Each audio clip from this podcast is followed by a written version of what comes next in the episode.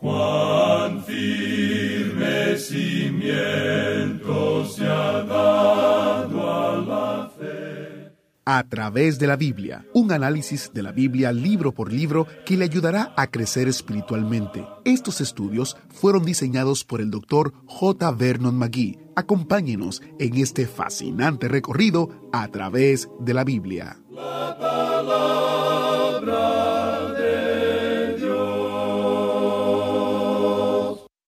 Leyendo del Evangelio de Juan capítulo 6, empezando con el versículo 1. Jesús fue al otro lado del mar de Galilea, el de Tiberias, y le seguía gran multitud, porque veían las señales que hacía en los enfermos. Entonces subió Jesús a un monte y se sentó allí con sus discípulos. Cuando alzó los ojos y vio que había venido a él gran multitud, dijo a Felipe, ¿De dónde compraremos pan para que coman estos? Pero esto decía para probarle, porque él sabía lo que había de hacer.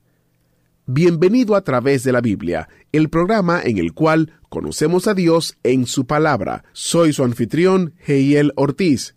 En el programa de hoy, nuestro maestro Samuel Montoya nos enseña que Jesús no quiere ser el rey de su estómago, sino de su corazón y su vida. Este va a ser otro estudio interesante, así que espero que usted siga con nosotros mientras estudiamos Juan capítulo 6, versículos del 1 al 21. Ahora vamos a orar. Padre Celestial, nos presentamos delante de ti para iniciar el estudio de hoy. Te pedimos que podamos entender que tú quieres ser el Señor de nuestras vidas y de nuestros corazones y no otro tipo de idea. Te lo pedimos, Padre, en el nombre de Jesús. Amén. Ahora iniciamos nuestro recorrido bíblico de hoy con las enseñanzas del Dr. Magui en la voz de nuestro hermano Samuel Montoya. Continuamos nuestro estudio en el Evangelio según San Juan y llegamos hoy al capítulo 6. Encontramos aquí la alimentación milagrosa de los cinco mil. Este es el único milagro de Jesús que todos los cuatro evangelios relatan. En el Evangelio según San Juan, como resultado de este milagro, nuestro Señor da un discurso sobre el pan de vida. Este es el método que Juan emplea. Llama a los milagros señales, pues indican que cumplen cierto propósito. Juan también escoge solo ciertos milagros. Usted recordará que Juan dijo allá en el capítulo 20, versículos 30 y 31, hizo además Jesús muchas otras señales en presencia de sus discípulos, las cuales no están escritas en este libro, pero éstas se han escrito para que creáis que Jesús es el Cristo, el Hijo de Dios, y para que creyendo tengáis vida en su nombre. En verdad, esta es la clave del Evangelio según San Juan.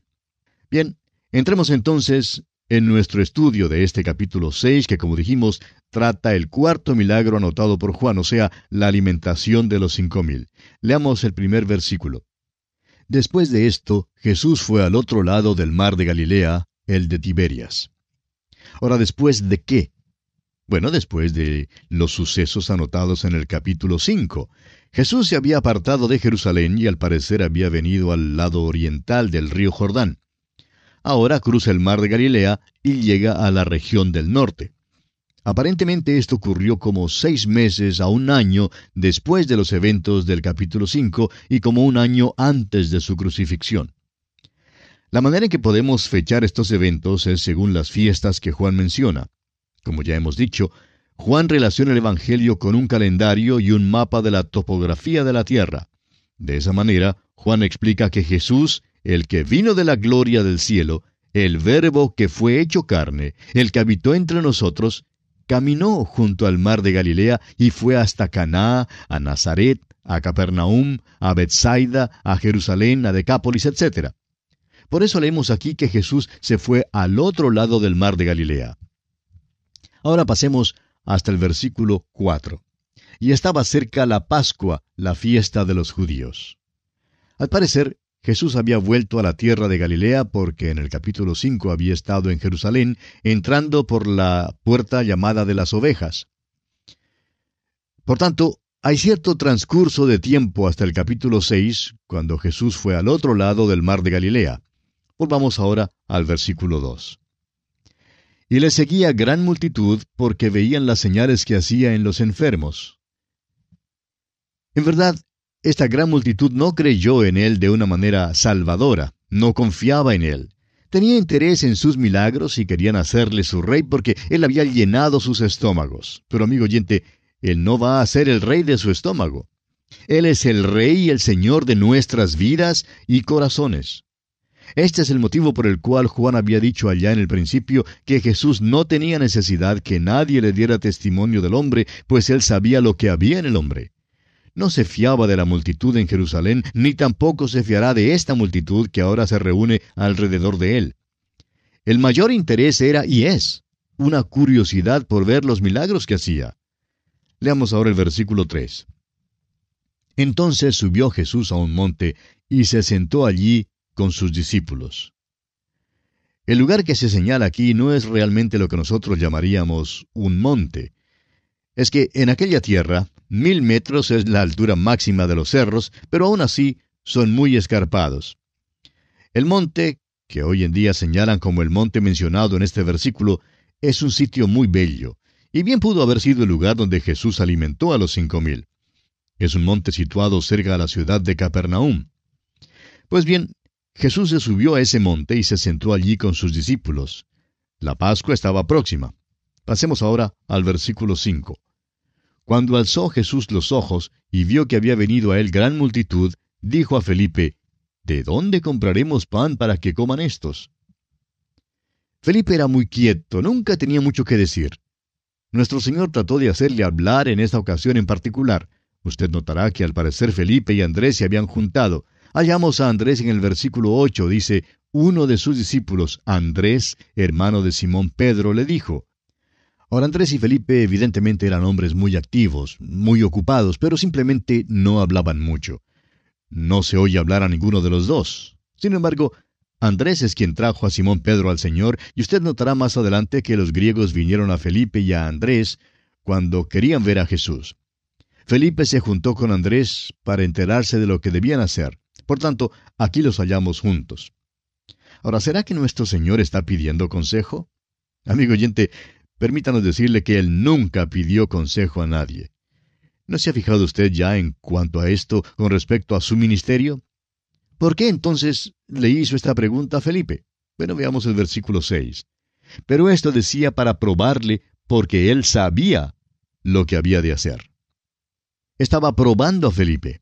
De modo que Felipe contempló esa multitud que llegaba a cinco mil hombres, además de miles de mujeres y niños. Calculamos que debe haber habido allí unas quince mil personas por lo menos. Amigo oyente, esa era una multitud regular, especialmente en aquella tierra y en aquel entonces. Cuando Felipe la vio llegando, no estaba pensando en ningún milagro. Leamos el versículo 7. Felipe le respondió, Doscientos denarios de pan no bastarían para que cada uno de ellos tomase un poco. ¿Cómo es que Felipe llegó a esa cantidad de dinero? ¿Qué quiso decir con doscientos denarios? Bueno, creemos que eso era todo lo que tenían en la tesorería en aquel entonces. Probablemente Judas había dado su informe de tesorería aquella mañana y eso era todo lo que tenían. Felipe miró pues a esa multitud y luego pensó en lo que tenían en la bolsa de la tesorería y dijo que doscientos denarios de pan pues no sería suficiente para que toda esa multitud comiera. Un denario valía aproximadamente de 16 a 20 centavos de dólar. Aquellos 200 denarios, pues, habrían tenido valor entre 30 y 40 dólares. Amigo oyente, no les era posible alimentar a 15 mil personas con solo 40 dólares. Los otros evangelistas nos dicen que los discípulos trataron de aconsejar al Señor Jesús. Quisieron ser miembros de la junta directiva. Le dijeron, ¿por qué no mandas que se vaya la multitud? Pero nuestro Señor les respondió, no voy a mandar que se vayan, voy a mandar que se sienten en grupos y voy a darles de comer. Usted puede leerlo en el Evangelio según San Lucas capítulo 9. Estos mismos hombres que se habían postulado a sí mismos a la junta directiva, luego los vemos desempeñando el papel de camareros sirviendo a la multitud. Y eso es lo que debían de haber estado haciendo todo el tiempo. Quisiéramos ahora decir algo que nos encontramos en una posición de decirlo. Hay demasiados hombres en la iglesia hoy en día que desean tener un puesto oficial, quieren servir en la mesa directiva, quieren mandar lo que hable el pastor. Pero muchas veces, en primer lugar, no tienen la información que necesitan tener. En segundo lugar, no tienen el discernimiento espiritual y sin embargo quieren hablar. No se dan cuenta de que ellos son los que deben hacer la obra del ministerio. Deben estar testificando para el Señor y sirviendo el pan de vida eterna. Pero por lo general no están testificando para nada. De modo que el Señor le da la motivación para que hable Felipe, y Felipe dice que no tienen suficiente dinero para comprar pan para toda esa multitud. Felipe y Andrés estaban juntos y Andrés es el que habla ahora. Leamos el versículo 9. Aquí está un muchacho que tiene cinco panes de cebada y dos pececillos. Mas, ¿qué es esto para tantos? ¿Se da cuenta? Andrés había estado caminando entre la multitud y había estado estudiando la situación. ¿Puede usted ver allí a Andrés y a Felipe juntos? Felipe dice que el dinero en la tesorería no era suficiente para alimentar a toda esa multitud. Andrés, por su parte, dice que todo lo que pudo encontrar era un muchachito con cinco panes de cebada y dos pececillos. Ahora recuerde usted que no se trata aquí de los grandes panes de molde que se venden ahora en los supermercados. Era más bien como los pancitos que se compra por docena, ah, o de aquellos que se usan para las hamburguesas. Eso era todo lo que el pobre Andrés había podido encontrar. Y por tanto se abatió y pregunta, ¿qué es esto para tantos? Ahora leamos el versículo 10. Entonces Jesús dijo, Haced recostar la gente. Y había mucha hierba en aquel lugar, y se recostaron como en número de cinco mil varones. Permítanos dirigir su atención ahora sobre el hecho de que había allí cinco mil hombres. Creemos que sería posible juntar una mujer y un niño con cada hombre y llegar así a la cifra de unas quince mil personas. Ahora el Señor Jesús alimentará a la multitud. Y aquí hay algo que creemos es interesante. Si usted tiene quince mil personas para darles de comer, eso de veras es una responsabilidad grande. Si tiene cinco panes y dos pececillos, más los doscientos denarios, que igualan a unos cuarenta dólares, entonces, amigo oyente, estos son los recursos disponibles. Y permítanos decir que si un comité hubiera entregado un informe de aquellos saberes y de aquella responsabilidad, quizá habrían dicho, no hay nada que se pueda hacer. Alguien ha definido a un comité como un grupo de personas las cuales individualmente no pueden hacer nada, pero que juntas pueden decidir que nada se puede hacer. O también que un comité es un grupo de personas que anotan las minutas y desperdician las horas. Pues bien, aquí está el informe del comité. Tenemos 200 denarios, cinco panes y dos pececillos. Pero son quince mil personas las que tienen hambre pues no podremos hacer nada. Como usted ve, amigo oyente, lo que les faltaba en esta ecuación son lo que llamamos las matemáticas de un milagro. Les faltaba a Jesús. Amigo oyente, si usted tiene cinco panes, más dos pececillos, más Jesús, entonces tiene algo. Pero sin Él, no tiene nada, absolutamente nada. Jesús les dijo pues que mandaran a los hombres a que se sentaran, y estos se sentaron. Ahora el evangelista Marcos enfatiza en su relato el hecho de que se sentaron por grupos, es decir, cada uno de los grupos de personas que habían venido de cierta región, todos se sentaron juntos. Puede que se hayan distinguido estos grupos por sus vestidos de cierto color que indicase su región. El caso es que todo lo que hizo nuestro Señor fue hecho decentemente y con orden. Creemos que si usted pudiera haber estado sentado en esa colina, eh, al otro lado de donde estos grupitos se sentaron, habría visto algo muy bello. Debió haber sido hecho con orden porque era nuestro Señor quien lo hacía. Continuemos leyendo ahora los versículos 11 al 13 de este capítulo 6 del Evangelio según San Juan. Y tomó Jesús aquellos panes y habiendo dado gracias, los repartió entre los discípulos y los discípulos entre los que estaban recostados, asimismo de los peces, cuanto querían. Y cuando se hubieron saciado, dijo a sus discípulos, Recoged los pedazos que sobraron, para que no se pierda nada. Recogieron, pues, y llenaron doce cestas de pedazos, que de los cinco panes de cebada sobraron a los que habían comido. Un profesor universitario de estos liberales, es decir, que no creen en todo lo que Dios ha dejado revelado aquí en su santa palabra, trató de explicar una vez este milagro. Y dijo que era que los discípulos previamente habían reunido estos panes y peces y que los habían guardado en una cueva a fin de que el Señor Jesús simplemente se volviera atrás hacia aquella cueva y luego los discípulos pues simplemente se los pasaban debajo de su brazo, uh, bajo su túnica suelta. Algo así como si fuera un tipo de truco, una uh, abracadabra y, y luego lo sirvió. Lo único que aquella explicación tenía de malo era que no era práctica. Necesitamos tener más fe para creer tal supuesta explicación en vez de aceptar los hechos tal como realmente ocurrieron. En primer lugar, permítanos preguntarle, amigo oyente, ¿dónde en aquella región encontrarían una panadería que pudiera preparar tantos panes? ¿Y dónde conseguirían tantos peces en tan poco tiempo para esta ocasión? No tenemos indicio alguno de que Andrés y Pedro hubieran estado pescando. Esta explicación, pues, es tan absurda como ridícula, como usted bien puede verlo. La explicación entonces es que aquí ocurrió un milagro. Cuando usted incluye a Jesús en esto y lo suma en la columna de los saberes, usted tiene más de lo suficiente. El hecho es que tiene doce cestas de pedazos que sobran. Ahora eso no quiere decir que eran migajas. Hay quienes creen que quizá una persona mordió un sándwich y al ver otro más grande, pues ponía el que había mordido a un lado para coger el más grande, y así los pedazos serían aquellos sobrantes que habían sido comidos parcialmente. Pero eso no es verdad, amigo oyente. Había doce cestas de sobrantes que no habían sido tocados. Ahora, ¿sabe usted lo que eso significa? Significa que la multitud tomó todo lo que quiso comer. Y no nos olvidemos que muchos hombres de aquel entonces sufrían hambre. Había muchos entre la multitud aquel día y en aquella tierra que por primera vez en sus vidas llenaron de veras sus estómagos. ¿No ve usted, amigo oyente, que cuando el Señor Jesús hace algo, lo hace bien? Continuemos entonces con los versículos 14 y 15 de este capítulo 6 de Juan. Aquellos hombres entonces, viendo la señal que Jesús había hecho, dijeron, Este verdaderamente es el profeta que había de venir al mundo.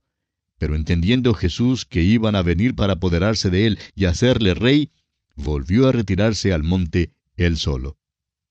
Vemos aquí, sin lugar a dudas, que estaban siguiendo a Jesús porque hacía milagros. Y creemos que para poder salir de aquella multitud, Jesús hizo otro milagro. La razón por la cual se apartó de la multitud era porque querían hacerle rey. Ahora alguien dirá, bueno, ¿y, no es rey? Sí, es verdad que vino como rey para ser rey. Eso es verdad. Pero esta no es la ruta por la cual llegaría a su majestad. Amigo oyente, no es mediante el estómago lleno, es mediante el corazón obediente. Será sobre obedientes que Él reinará. Y de paso, notemos que ellos también tendrán el estómago lleno. Amigo oyente, no carecerán de nada. Pero esa no es la ruta por la cual Jesús llega a su majestad. Recuerde lo que aprendimos allá en el capítulo 2 de este Evangelio de Juan, versículo 25. Dice, y no tenía necesidad, es decir, Jesús no tenía necesidad de que nadie le diese testimonio del hombre, pues él sabía lo que había en el hombre. Los hombres hoy en día todavía quieren tener un rey que les dé pan. Nuestro Señor no hará eso. Aunque ha alimentado a esta multitud y ha suplido su necesidad y la ha atendido, no será soberano según los términos de la multitud. Amigo oyente, la única manera en que Él vendrá a usted y a mí es según sus propias condiciones y no las nuestras. Debemos venir a Él según sus términos y satisfacer sus requisitos. Leamos ahora los versículos 16 hasta el 21 de este capítulo 6 del Evangelio según San Juan. Al anochecer descendieron sus discípulos al mar y entrando en una barca iban cruzando el mar hacia Capernaum. Estaba ya oscuro y Jesús no había venido a ellos. Y se levantaba el mar con un gran viento que soplaba. Cuando habían remado como veinticinco o treinta estadios, vieron a Jesús que andaba sobre el mar y se acercaba a la barca, y tuvieron miedo. Mas él les dijo, yo soy, no temáis. Ellos entonces con gusto la recibieron en la barca, la cual llegó enseguida a la tierra a donde iban. Los otros evangelistas nos dicen que enseguida hizo a los discípulos entrar en la barca para cruzar el mar, mientras que él subía al monte para orar. Ya hemos mencionado que Jesús estaba en las inmediaciones de los cerros de Golán y que estos tienen unos mil metros de altura. Un viento de aquellos que viene de sopetón apareció en el mar de Galilea. Y le digo, amigo oyente, que esta era una verdadera tempestad. Cuando ya estaban a unos 25 a 30 estadios en el mar, ya estaban a medio camino. Fue en medio del mar que vieron caminar a Jesús sobre el agua. Y tuvieron miedo porque no le conocieron. Y esto es algo, no le reconocieron de ninguna manera. Los críticos que pregonan una teología liberal tratan de explicar este milagro diciendo que la barca permanecía en la tierra y que, por lo tanto, Jesús en realidad andaba por la orilla, pero que los discípulos creían que estaba caminando sobre el agua. Amigo oyente, permítanos decirle que Juan había sido pescador en este mar de Galilea y lo conocía bien. E hizo mención específica de su posición en el mar, a fin de que supiéramos que no estaba cerca, ni mucho menos a la orilla. Ahora Jesús vino hacia ellos en medio de la tempestad, y es así como Él viene a los suyos hoy en día. Siempre se acerca a una persona en la hora de prueba y tristeza. No sabemos por qué es que a veces espera hasta la medianoche, hasta cuando las olas se están agitando. Quizás sea porque este es el único momento en que estamos dispuestos a escucharle. Ahora el versículo 21 concluye diciendo, la cual, es decir, la barca, llegó enseguida a la tierra donde iban. Es posible que Juan quiera decir que sin demora alguna llegaron al otro lado del mar, puesto que el agua ahora se había calmado. Es posible que sea el lenguaje de amor diciendo que con Jesús a bordo y la tempestad calmada parecía ser que llegaron enseguida. O bien puede ser otro milagro, que al entrar Jesús, la barca cruzó milagrosamente. Notemos ahora que este milagro es seguido por el discurso de nuestro Señor Jesucristo sobre el pan de vida. La gente ahora comienza a buscarle pero sin encontrarle, y descubren que el Señor Jesucristo y los discípulos se habían marchado. Pero dejaremos la consideración de este aspecto para nuestro próximo programa. Mientras tanto, que el Señor le bendiga muy ricamente. Qué maravilloso estudio hemos tenido en el día de hoy. ¿No es maravilloso nuestro Salvador? ¿Puede usted imaginarse ver a Jesús caminando sobre el agua hacia su barco? Eso debió ser asombroso. Si le gustaría saber más de Jesús y su oferta maravillosa de la salvación, visite a través de la Biblia.org y haga clic sobre la foto que dice cómo conocer a Dios. Allí tenemos recursos disponibles para descargas gratuitas que le ayudarán a responder esa interesante pregunta y a la vez a tomar la decisión más importante de su vida. Quiero también aprovechar este tiempo que me queda para hablarles de el especial del mes, que usted puede adquirir en Amazon para que llegue a cualquier parte del mundo.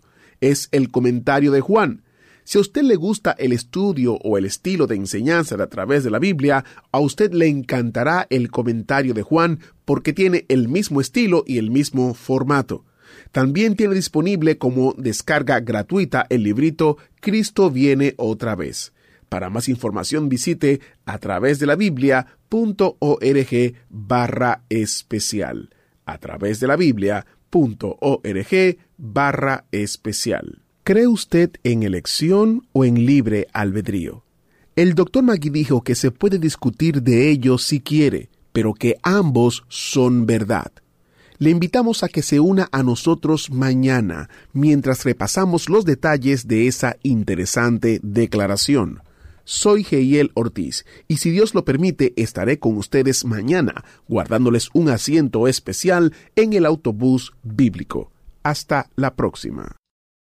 ¿Fue de ayuda para usted el estudio de hoy? ¿Desea enviarnos algún comentario de lo que ha estado escuchando? Entonces escríbanos, no espere más. Nuestro correo electrónico es atv@transmundial.org. atv@transmundial.org. Si desea recibir las notas y bosquejos de lo que estamos estudiando, suscríbase gratis en nuestra página en internet a través de la Biblia .org barra notas a través de la Biblia.org barra notas. También puede escribirnos a través de la Biblia, apartado 2805, Miami, Florida 33265, Estados Unidos. A través de la Biblia, apartado 2805, Miami, Florida 33265, Estados Unidos. Esta fue una producción transmundial. Todo lo pagó Cristo quien por mí libremente derramó, derramó sangre carmesí.